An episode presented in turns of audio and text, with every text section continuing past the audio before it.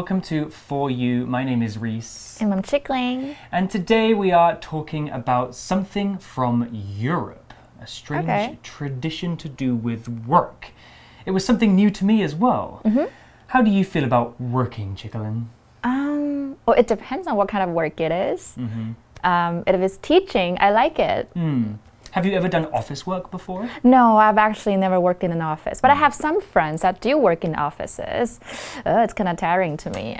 Yeah. Get I- up early. Yeah, you have strict working hours. Uh, I worked in an office before. It was okay. We had a good office culture, but sometimes it gets a bit boring just sitting down all day. Mm-hmm. It's not very good for your body either. Do you get like a break or something during the day? yeah, my boss was pretty lenient. He would let Okay. me stand up and walk around and take breaks every kind of 30 minutes or an hour, you know. Okay. So I think that's what we're going to talk about today, right? We're talking about a little break during the day when you're in the office. Yes, a tradition they have in a special country in Europe. Let's have a look at our article. Reading. Fika, the cozy Swedish coffee break. Taking a coffee break is a regular practice in Western workplaces, but in Sweden it's a special tradition. Instead of going out to grab a quick drink to go, the Swedes use this time to be friendly with coworkers and share some treats. They call this time fika, and it's an important ritual in Swedish culture. A fika is about 15 to 30 minutes long, and it happens twice a day in mid morning and mid afternoon. Colleagues gather in a meeting room, staff kitchen, or even on a factory floor. It's a time for sharing opinions in a casual way. Sometimes the lights are turned off and candles are lit to help people feel calm. Even those who are not at their workplace will still fika.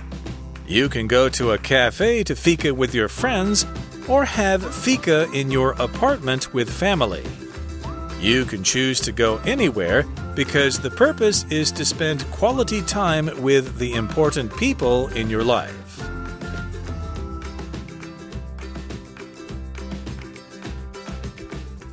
Okay, so the article begins by saying that taking a coffee break is a regular practice in Western workplaces, but in Sweden, it's a special tradition.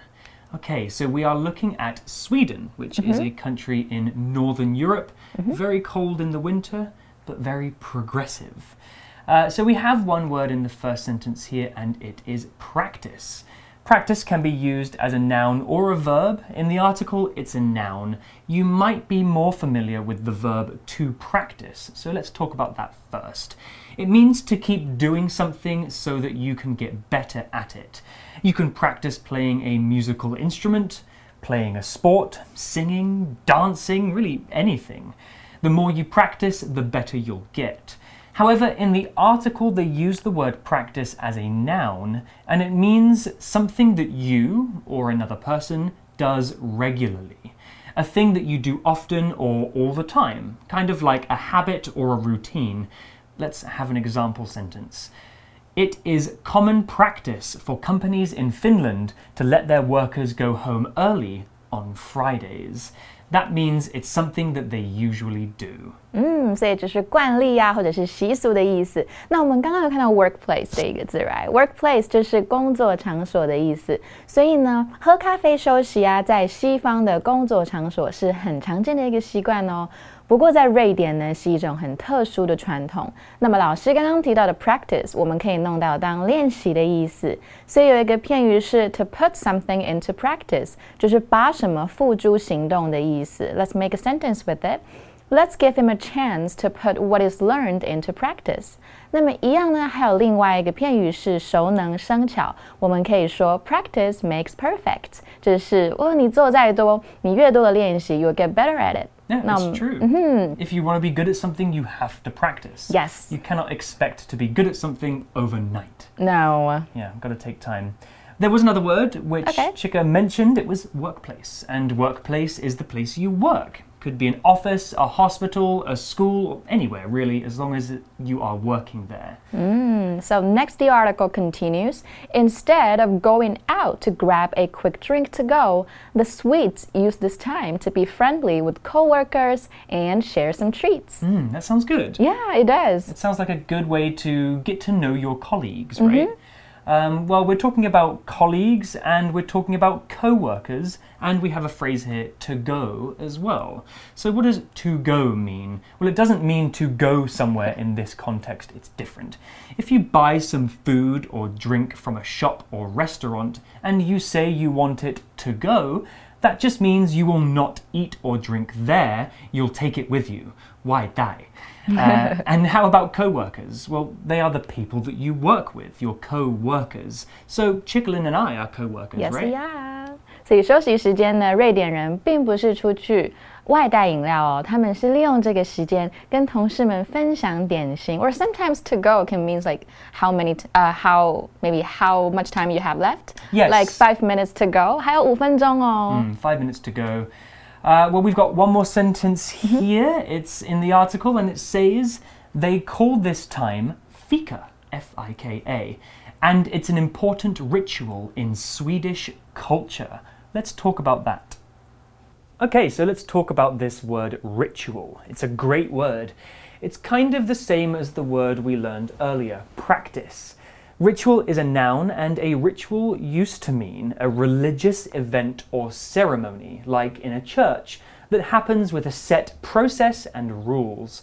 But now we can just use this word ritual to talk about something that we do the same way at the same time over and over again. I have a morning ritual. I wake up, do my yoga, do my press ups, eat breakfast, take my vitamins, and then clean up. I do the same thing every day, so it's a kind of ritual. So a fika is about 15 to 30 minutes long, and it happens twice a day in mid-morning and mid-afternoon. Hmm. Okay, so it's kind of like there's one break in the morning and one break in the afternoon. So they get two. Is uh, that yeah, including twice a lunch? day. Ah, I, I hope. Yeah. I think probably they get lunch as well. The fika is Mm-hmm. So like an, three breaks. Yeah, it's really good. It's like an extra bonus break. Uh, well, the article continues. It says colleagues gather in a meeting room, staff kitchen, or even on a factory floor. Well, so they can gather pretty much anywhere. Uh, so we learned a synonym for colleague just minutes ago. Co-worker, and colleague is another word for co-worker, a person that you work with, like Chicklin and I. So, what about this word staff? Well, staff is usually a noun, though it's kind of used as a describing word in the article. Staff are the people that work for a company. So, Chicklin and I are staff here at AMC. Doctors and nurses are staff at the hospital. In the article, they talk about a staff kitchen. That means a kitchen just for people who work at that company. Staff is an uncountable noun, remember, so we don't add s to the end to make it plural. It's still just staff. Let's have an example sentence. All of the staff had to leave the office when the fire alarm went off. Okay, so coworker is just someone you don't directly work with. Uh, Well, there's a slight difference between those two, right? Colleague and coworker? Yeah, because coworker, I think it's someone that you don't directly work with, and they could be your superior, or they could be your someone that's lower to you in rank. True. Yeah，所以你的长官、下属都可以是你的 coworker，但是如果是 colleague 的话呢，通常是指同等职位的。 所以我们可以，大家可以记一下。那么 staff 一样就是员工的意思，它是个集合名词。那它代表很多人组成的群体哦，so like family、police、audience 这些都是算是集合名词。那么后面接的动词呢，变化会因为句意有所改变哦。所以通常呢，我们要提到员工个体，我们可以说 staff members。那我们造两个句子来比较一下。Number one, our teaching staff is excellent. Right here, we're using staff as a unit，就是整整体上来说很好，所以我们用 is。那如果你造第二个，the staff are arguing about the new policy, and right here we're talking about members of the group and they're acting separately, so we must use the plural form of the verb. 好，那我们看到下一句呢？因为刚刚有说到了这个 staff 呢，他们可以 gather anywhere，就是几乎在什么地方都可以聚在一起。那下面文章就说了，It's a time for sharing opinions in a casual way. Hmm, what does a casual way mean? I like this word casual and to take things casually, which would be the adverb. Casual is an adjective that means not serious. It means in a relaxed and easy way. So, a casual conversation is not about anything serious, it's just friendly chat. Here at AMC, we work in a casual atmosphere. It doesn't feel high pressure and it's fun. Mm. So, an example sentence with casual could be The meeting was very casual. We didn't get much done, but we learned more about each other. Chica is going to tell us more about this word. Casual 就是很轻松的意思，所以这个休息时间呢是很轻松的哦，大家可以互相交换啊，分享不同的意见跟想法。那像是轻便的衣服，我们也可以说 casual clothes。那或者是你穿着轻便，我们可以说 to dress casually。那这边的 casually 就是 casual 的副词。那我们造一个例句。They were told to dress casually for their PE class。那如果穿着正式呢，就是 dress formally。Well, then the article continues and it says sometimes the lights are turned off and candles are lit to help people feel calm. Okay, so what's a candle? You might have heard this word before. A candle is a long stick made of wax with a little piece of rope at the top called a wick. If you burn the wick, you can make light. In fact, candles are the way people made light before electricity was invented. So, candles can make a very relaxed and casual atmosphere. They can also be very romantic. The Chinese for candle is 蜡烛. Yay! Right? Got it right. right? Yeah, you did. Good. Here's an example sentence with candle. When our house lost power, we had to light candles to see in the dark. 所以就是蜡烛，所以有时候也会熄灯点蜡烛哦，让员工们更放松一点。那么点蜡烛的动词呢，我们会用 light 这一个字，所以你可以说 to light a candle，或者是烛光晚餐就是 candlelit dinner，或者是有时候蜡烛会一闪一闪的，我们就会说 flicker。So you can say the candle flickered a few times and then went out. 好，那接下来文章又说了，Even those who are not at their workplaces will still fika。所以这边看到 those who and people who，这边就是 who 代表关系代名词，引导关系子句来修饰前面的名词哦。所以 those who are people 呢，表示凡是做什么事情的人，他们当成句子的主词、受词或者是补语。那我们再看呃另外一个句子哦。People who 或者是 those who travel to the city are impressed by its safety and convenience，代表凡是到这座城市旅游的人呢，都对这里的安全跟便利印象很深刻。那么呢，句型也可以有单数的用法，后面我们会接单数动词，变成 anyone who or the person who。比如说 anyone who，或者是 The person who left the trash here should feel bad. 把垃圾丢在这边的人应该感到抱歉才是。 Hmm, it's a lot of explaining. Thank Yeah. you. Chica. well, let's talk about more of that. The people that. What does that mean? Well, those who are late to class will lose points in the test, is another example. The people that are late to class will lose points in the test. Those two have the same meaning.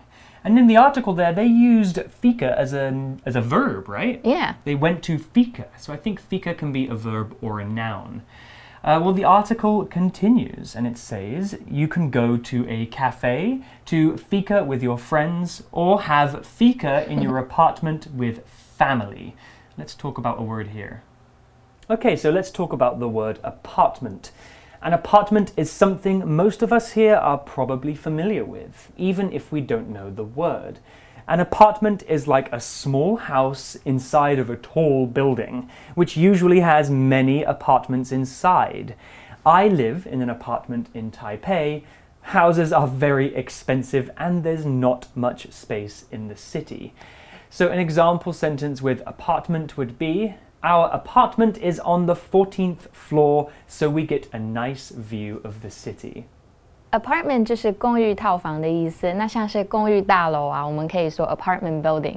那么在譬如说有一个房间的公寓套房，我们可以说 one bedroom apartment。那么两个就是 two bedroom apartment。然后中间你可以放一个一个杠， 一个一个线。所以在瑞典呢，你可以去咖啡厅啊，和朋友享受 fika 的时间，也可以在家里和家人一起哦。那接下来文章说了。You can choose to go anywhere because the purpose is to spend quality time with the important people in your life. Hmm, that's nice. Yeah. Yeah, purpose is a word here which is very useful. So let's talk about that. Uh, it's a beautiful word with a beautiful meaning. Purpose here is a noun, and a, pur a, purpose is a reason for something or a reason for something being or existing. So most things have a purpose. The purpose of a video is to video game is to let you have fun. People can have purposes for the things that they do too. My purpose for coming here today to film with Chicolin is well, it's my job and it's fun too. When we talk about a person's purpose in life, that's a big question. People often look for a purpose in their life. Is it to find a good job, buy a big house, find the perfect boyfriend or girlfriend? It's up to you to decide. Your purpose is your reason for being here. So, an example sentence with purpose could be The purpose of the test is to tell you how much you've learned, not so you can compete with your friends about who got the best score. 嗯，所以就是目的啊，或意图，你可以选择去任何的地方哦。目的就是只要和你重要的人一起度过美好的时光，那就好了。那老师刚刚提到的那一些句子，我们都有用到的 purpose of 后面加上某事，就代表某事的目的了。Okay, well, that's the end of the article for today. Let's go over to our For You chat question and talk about that.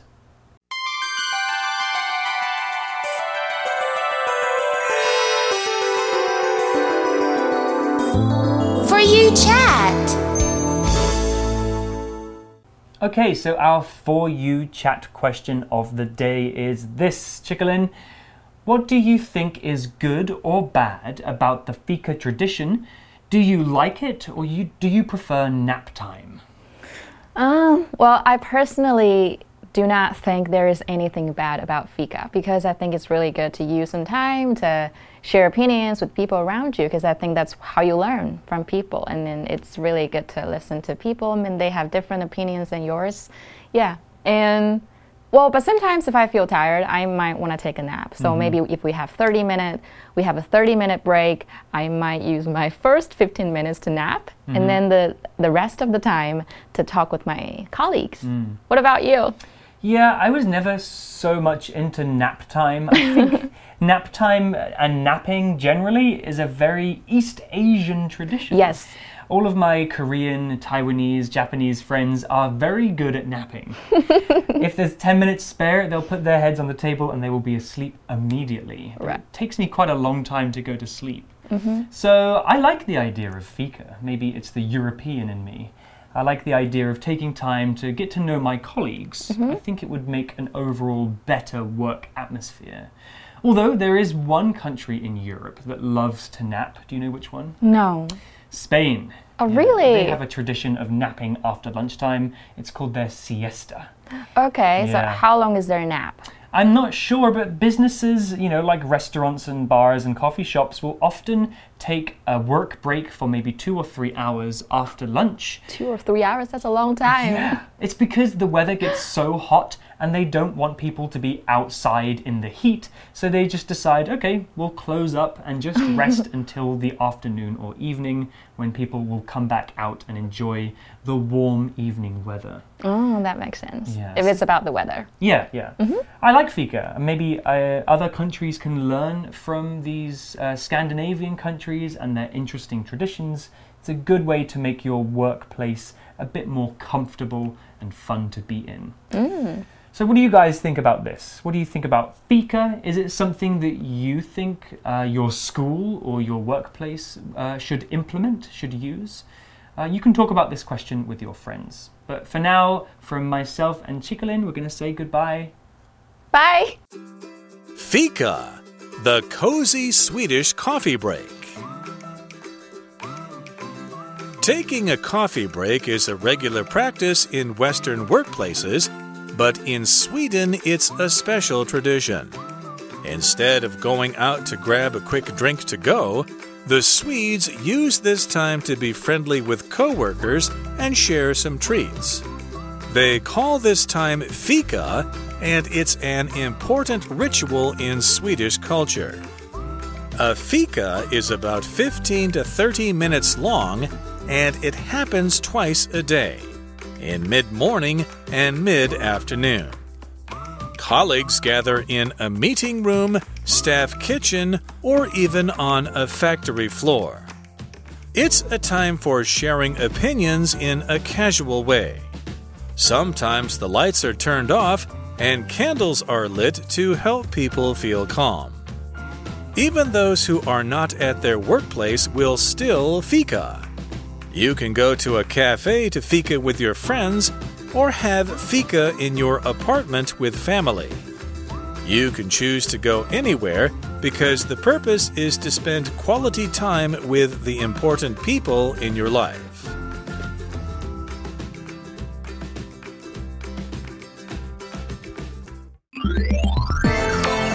Vocabulary Review Practice it's a common practice to give children red envelopes on Chinese New Year's Eve. Staff All the hotel's staff members are polite and helpful to the guests. Casual Tommy is taking a casual attitude toward his vacation and isn't putting a lot of plans on his schedule. Candle. The storm cut off the electric power, so I had to use candles to light my room. Apartment. Jenny could hear her neighbor's loud music through the wall between their apartments. Purpose. The purpose of my visit to Nantou is to see my grandfather on his birthday. 智慧小补帖 Cozy. Workplace. Coworker. Ritual. Colleague.